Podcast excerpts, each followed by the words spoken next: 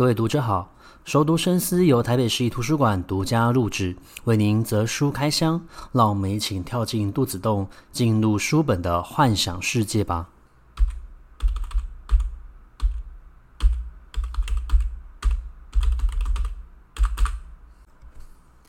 各位读者好，欢迎回到熟读深思，这是我们的第二集节目。那么在第二期节目，我们将介绍一位非常有趣的日本女作家铃木香布。那铃木香布她其实出版的作品都非常的具有厚度，而且可以探讨的面向非常的多，所以我们也不太可能就是一口气把他的所有的作品介绍完毕。那因此我们的节目将会拆成三集来做介绍。第一集我们将会介绍他在台湾比较出名的两本作品《家守奇谈》和《冬虫夏草》。第二集我们将介绍植物园的巢穴及春宿之事。第三集我们将介绍他的散文作品《在水边》。还有《爱沙尼亚九日慢行》。其实铃木香布这个作者最有趣的地方就在于，他其实一刚开始是以儿童文学创作出身的。他在英国从事相关的一个研究。那儿童文学其实说要创作，他的创作难度也是。非常的高，除了是因为你在写作的时候必须要去注意你的文字适不适合儿童阅读，同时我们是希望让儿童可以透过阅读文学作品去协助他们，呃，行为跟认知方面的一个架构跟发展。再来呢，很多的儿童文学，它为了要吸引这些儿童的一个注意力，它会去结合像是动物、植物、昆虫、气候、生态、历史、地理，甚至可能是跟当地有关的一个传说。所以基本上要从事像这样子一个创作，它所需要花费的功夫非常的多，研究也要很深度。那铃木香布就是从事儿童文学创作出身的，他最有名的儿童文学作品就是《西方魔女之死》这一部作品。那后来他开始从事成人的小说创作。那呃，有蛮多的日本评论家呢认为铃木香布是一个观察力非常细腻的作家。为什么？因为他对于所谓植物的了解、食材的一个认识，都真的是在阅读这么多的一个文学作品里面数一数二，非常细腻，而且你会知道。这些讯息基本上都是正确的。那《家守奇谈》这个作品里面，你就可以更可以发现，因为在《家守奇谈》还有《冬虫夏草》这两本作品，它基本上都是由短篇所集结而成的长篇作品。那每一个短篇都是以一种植物或是花种来作为它的一个命名方式，同时那一集的内容都会跟这个植物的特性去做一个结合。所以你在阅读的时候，你会知道说这个作者他花了一定的功夫在细节的一个铺陈上。那手机呢，我们将要去介绍《家守奇谈》和《冬虫夏草》。为什么这两本作品会放在一起做介绍呢？其实它就是一个系列作，它发生的主角都是同一位，叫做棉冠。那棉冠这个呃主角非常的有趣哦，基本上他是一个失业在家，然后同时他正在找工作，在找工作的时候呢，他过去的朋友。高堂的父亲就希望他可以由他来照顾他们的一个老家。那因为需要找工作关系，也需要一定的一个收入，所以他答应了这一个工作，住进了这个老家。那住进老家之后呢，邻居太太就非常的关心他，所以常常会喂食他一些食物。后来他又捡到了一只狗，叫做五郎。那最不可思议的就是他的失踪朋友高堂呢，从画轴里面乘着一条小船出现。那我们知道，就是一般的人怎么可能会从画轴里面出现呢？你不是人，你不是，一定不是人，可能就是鬼，不然就是所谓的一个妖怪。所以这第一部的《家守奇谈》最后就是在探讨高堂因何而死。因为在节目在小说的一刚开始，其实他只有讲到高堂是在划船的时候死掉的，但是他如何而死，为何而死，这件事情依然是一个谜。那最后就是在探讨这件事。那《家守奇谈》呢？它作为第一部的作品，它把整个小说呢是设定在一个古京都去做发生的。那我们知道，京都过去曾经是日本的一个国都。那同时呢，它其实有非常多的一个民俗的浓厚色彩在里面，包括像是他们说过，在京都其实东南西北都各有一个门，尤其是北方被称之为是所谓的一个鬼门。那有非常多的神社跟佛寺都是在这个地方负责镇压。那在这个金古京都所发生的一些故事呢，不只是人而已，还会去结合到所谓的一个神仙跟妖怪，像是呃河童，像是所谓的一个水獭、狸猫，然后还有所谓的一个鬼魂的一个出入。可是你在阅读这一部作品的。时候，你并不会感觉到可怕。为什么？因为我们知道日本人其实他们有一个叫做所谓万物有灵的。一个信仰，后来发展成所谓的一个神道教。在他们的认知里面，所有的自然万物都是有自己的一个灵魂存在的。所以，像是你家里面使用非常久的一个东西，好比是一个水勺，因为你长期的使用它，沾染到了人的气息，它在经过很长的时间，可能是一百年的。时间，就会发展出自己的一个个性和灵魂，也就被称之为所谓的九十九神。所以，像这样子的一个信仰观念，其实是深植在每一个日本人的心中。铃木香木应该也是受到这样子的一个影响，所以他在从事文学创作的时候，他把像像虚幻、非现实的一个特性结合在所谓的一个真实里面，把那条线彻底的拉掉了。拉掉之后，你会突然发现到，你生活之中出现的这一些鬼怪都是非常正常的一个情况。那所以你在阅读这一部作品的时候，其实你会觉得有趣，而不会觉得恐怖。那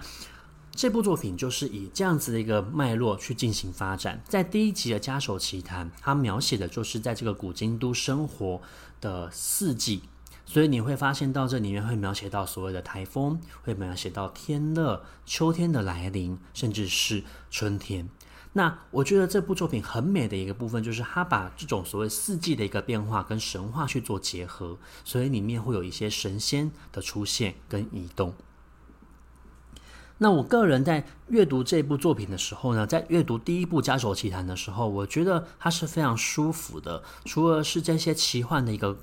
元素在之外，另外也就是因为。李木香布他对于植物的观察非常的细腻，所以你在阅读的时候，你会发现到他每一篇的作品都会跟这个文植物的特性去做一个结合。好比说百日红，好比说杜鹃草。那我们讲到杜鹃草这个东西呢，就要讲到这一集的故事。在这一集的故事里面呢，其实就是呃，棉冠有一个老朋友是和尚，这个和尚就要邀请他今天要一起吃牛肉寿喜烧。那在吃这个牛肉寿喜烧的时候，眠冠具有一定程度的一个质疑，就是呃，你身为一个出家人，可以吃肉吗？结果这个和尚就回答他这句话，他说：“不吃腥臭之物，又怎么能理解众生的心情呢？不能理解众生的心情，就无法解救众生啊。”其实我觉得，呃，这个和尚有点像是我们。知道的一个神明就是济公，济公也是会喝酒，也是会吃肉。他所做的这些事情，就是发自于一种所谓的一个慈悲心，要度化他。和尚其实也是有一点点像这样子一个心情存在的。那。眠冠接受了这样子的一个想法，同时呢，他又告诉他，刚刚他遇到了另外一个和尚，然后结果才发现，原来那一个假的和尚他是狸猫所幻化的。那这个狸猫所幻化的和尚呢，他是化身成一个女僧，然后他希望他可以帮忙他揉背，然后去诵念南无南无妙法莲华经，最后还送了他一箩筐的松茸跟油点草。那为什么会讲到说它结合这个特性呢？因为狸猫假扮成人，希望可以听佛法，而这里面所讲的这个杜鹃草呢，它因为它花的斑点跟非常跟所谓的一个杜鹃鸟腹非常的相似，所以才会有这样子的一个称呼。所以基本上它就是运用像这样子以假乱真的一个特性，然后跟它的小说文体去做一个结合。那我很喜欢这个作者他在作品里面所讲到的一句话。原本呢，眠冠他是不想要帮他所饲养的这一只狗命名的，因为他觉得命名之后会有感情，有了感情之后，他就不太敢把它赶走。但后来他还是帮他的这只狗取名叫做五郎。那原因就是因为他觉得，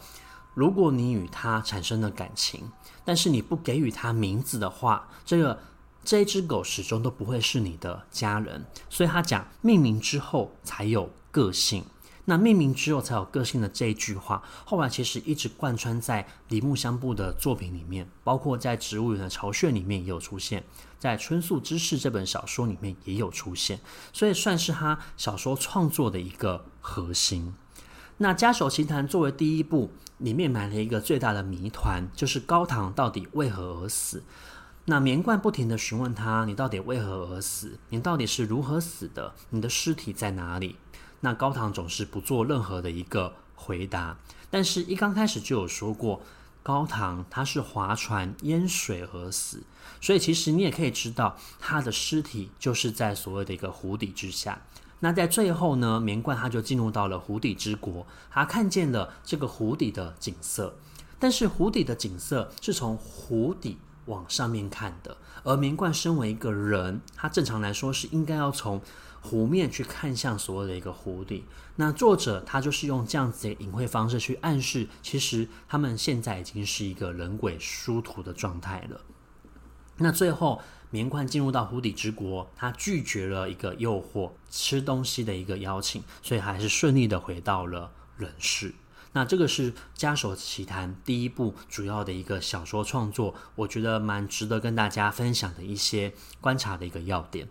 那在第二集《冬虫夏草》呢，它还是持续发生在古今都，但是它的主角换人了。这个主角换人是因为，呃，这第二季的第二集的主角呢是这个五郎，也就是那一只狗。那这只狗其实，在第一集里面就一直有讲到，它会去帮忙做一些协调，包括像是合同的一个纠纷，然后猕猴的纠纷，甚至是呃，可能像是一些神明所发生的一个纠纷，五郎都会身为一个仲裁者去协助。那有一天，五郎就消失，就失踪了。绵贯突然才发现，他的生活已经少不了这一只狗的陪伴，所以呢，他就踏上了寻找狗的旅程。那在这个过程之中呢，他就从所谓的一个植物学者南山的口中得知了线索，有人看见了五郎出现在哪个地方，他就往林路这个方向来行走。那途中他遇到了所谓的龙神，遇到遇到了所谓河童牛藏，甚至一度一心的想要去住进家鱼夫妇所开的一个民宿。那你在阅读这部作品的时候，其实你会感觉到就是呃，它的铺陈非常的有趣，它是一步一步的去铺陈，然后揭开了一个。一个又一个的一个神话传说的一个真实性，在《冬虫夏草》里面其实有讲到嘛，他其实是要去寻找五郎，所以他往林路的这个方向，在林路的这个方向呢，他就听有一个寓意，其实是跟这个有关系有关的，也就是说，为什么这个地方会叫做所谓的一个白鹿背山？白鹿背背山指的就是呃，有一群有一只白鹿，它在发生。灾难的时候，他让其他的动物先通过他的身体到达另外一个山谷去。那最后他力竭而死，所以他摔了下去。那这个故事其实是去暗示了所谓的一个佛陀，因为佛陀就是那一只鹿，而所有的人因为通过所谓的一个念经讲经、认识佛经的一个方式去领悟，所以这些通过的动物就是他的弟子。那其实他是具有所谓的一个佛教的一个寓意而存在的。那小说就是从这个地方开始发展，然后揭开了序幕。那我刚刚有讲过，在第二集的《冬虫夏草》里面，他一直想要住进家鱼夫妇所住的一个民宿。那这所谓的一个家鱼夫妇，其实就是有一对夫妇，他们在呃神域里面，就是神域就是指所谓神明居住的一个领域，他们杀生了，他们吃了家鱼，所以后来他们就变成了家鱼夫妇，然后必须要在那个地方赎罪。那其实这个。而背景有点像是所谓的一个神隐少女哦，因为神隐少女也是这个少女的爸妈，他们肚子饿的关系，就吃了那个地方的一个食物，后来就变成了猪，所以它让我有隐隐约约的有一种所谓神隐少女的一个既视感的一个存在。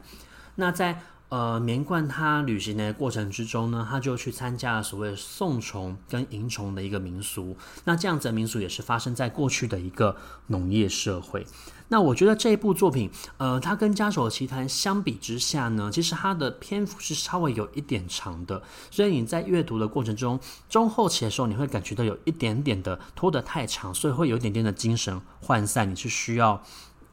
稍微集中一下你的一个注意力的，可是，在阅读《冬虫夏草》的时候呢，会让我联想到在日本旅行的一个经验。那这个旅行的经验是发生在呃，我有一趟有一次旅行呢，自己一个人去了福冈。那去福冈的时候呢，有一个非常有名的神社叫做樱井神社。那樱井神社它最有名的就是在祈求所谓的一个恋爱，以及另外它有一个白色鸟居在海边。但是呃，神社和鸟居其实距离是非常遥远的。你要不就是要搭公车，要不然就是要透过 Google Map，然后慢慢的从山里面走到海的。那我记得当时候在山里面走的时候，其实是会有一点点的害怕的，因为一路上都没有什么人。那我刚好也遇到了一对台湾去的，所以我们几乎就是三个人，然后互相看来看去，希望对方不要消失了。那我在阅读《冬虫夏草》的时候，就联想到了我当时候的一个经验。我觉得我们就像是同伴一样，一起走在这个山里面，然后具有一种偶然性，而这种偶然性就是发生在冬虫夏草里面。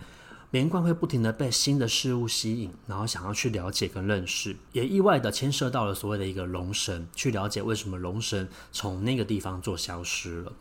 那我觉得，呃，我很喜欢就是《冬虫夏草》这部作品，即便我们今天在读的时候，你都不会感觉到它跟现实距离是非常遥远的。在这部作品里面会出现非常多的神跟鬼、天狗，然后河童，可是这一些不同的生命，不同的。不管是人神鬼还是这些东西，其实本质上面都是相同的，都是一样的。那就端看我们是从哪一个立场面去看待这件事情，犹如又呼应到了前面第一部里面所讲到的，同样是一个湖，你从湖底之国看向上方，或是从湖面看向随湖底的一个景色，其实是因为你立场的关系，所以你会看到不同的一个面向。那。冬虫夏草跟家守奇谈，它基本上就是像这样子的一个作品。它的民俗文学的风格比较强烈，它结合了非常多日本他们独有的一个宗教信仰的一个观念。